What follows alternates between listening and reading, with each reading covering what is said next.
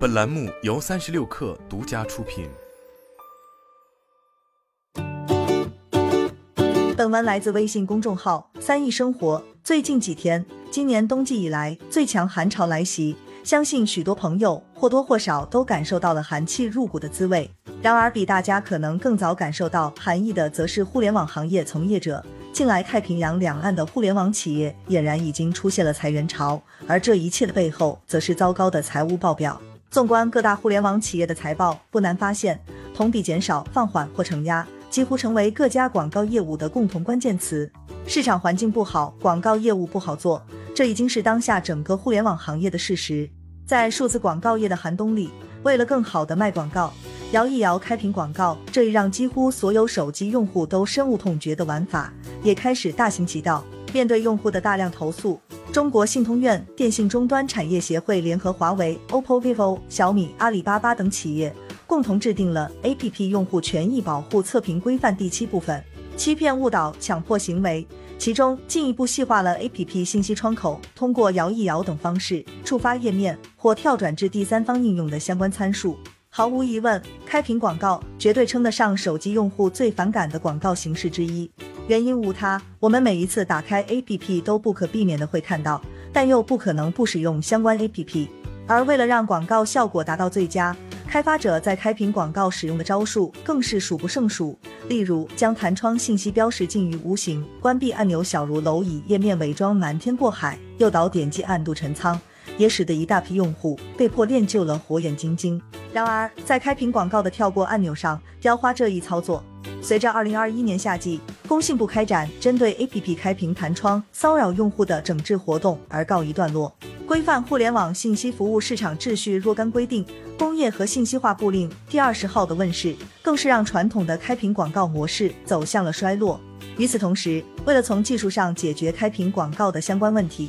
李跳跳这类能够自动跳过启动页广告的工具也大受欢迎。彼时，根据腾讯与字节跳动两大广告巨头的统计数据显示，在这一专项整治后，开屏广告的用户点击率明显降低，平均开屏点击率已降至百分之一至百分之二左右，平均 eCPM 千次展示收入更是下降了百分之八十至百分之九十。可问题就来了，如果开屏广告的效果不断下降，开发者的广告收入自然也会随之下跌，毕竟广告主投广告是为了转化用户，而足够的曝光量才是一切的基础。为了继续让用户仔细看开屏广告，借助摇一摇打开广告这个方法，在某个鬼才产品经理的脑袋中诞生了。作为随机交友功能的触发机制，摇一摇这个功能早已随着微信走入了数以亿计国内网民的心智。通过摇一摇来实现广告跳转的原理其实并不简单。是借助智能手机标配的陀螺仪和加速度传感器来实现的。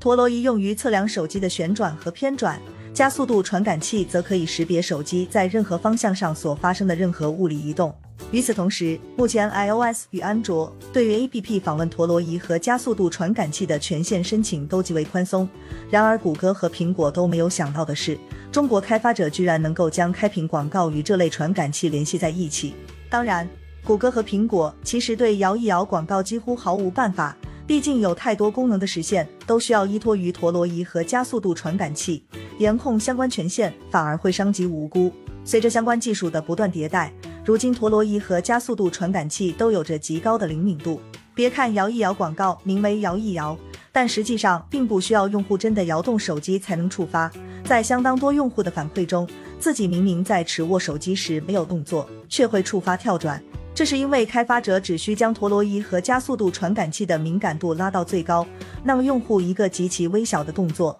都可以被系统认为是外力让手机发生了姿态变化。显而易见，经过了产品思维的迭代后，APP 的开屏广告反而变得更有杀伤力了。原本大家找到了跳过按钮是真的能够跳过开屏广告，可到了摇一摇时代，试图点击跳过的时候，反而会因为动作变化导致系统认为这一行为是在摇一摇。直接让广告的打开率不降反升，因此在去年的时候，摇一摇广告还基本只会出现在大厂的 APP 中。可如今这一模式基本已经成为了 APP 的标配。当初能跳过的开屏广告都已经让用户很不满意了，现在这类十有八九跳不过的开屏广告，自然更是让用户沸反盈天。而此次信通院提出的标准。则恰好打在了摇一摇广告的七寸上。这一标准提出，摇一摇动作的设备加速度应不小于十五米每 s 平方，转动角度不小于三十五度，操作时间不少于三秒等一系列参考数值。连续三秒摇动手机超过三十五度，且加速度在十五米每 s 平方以上，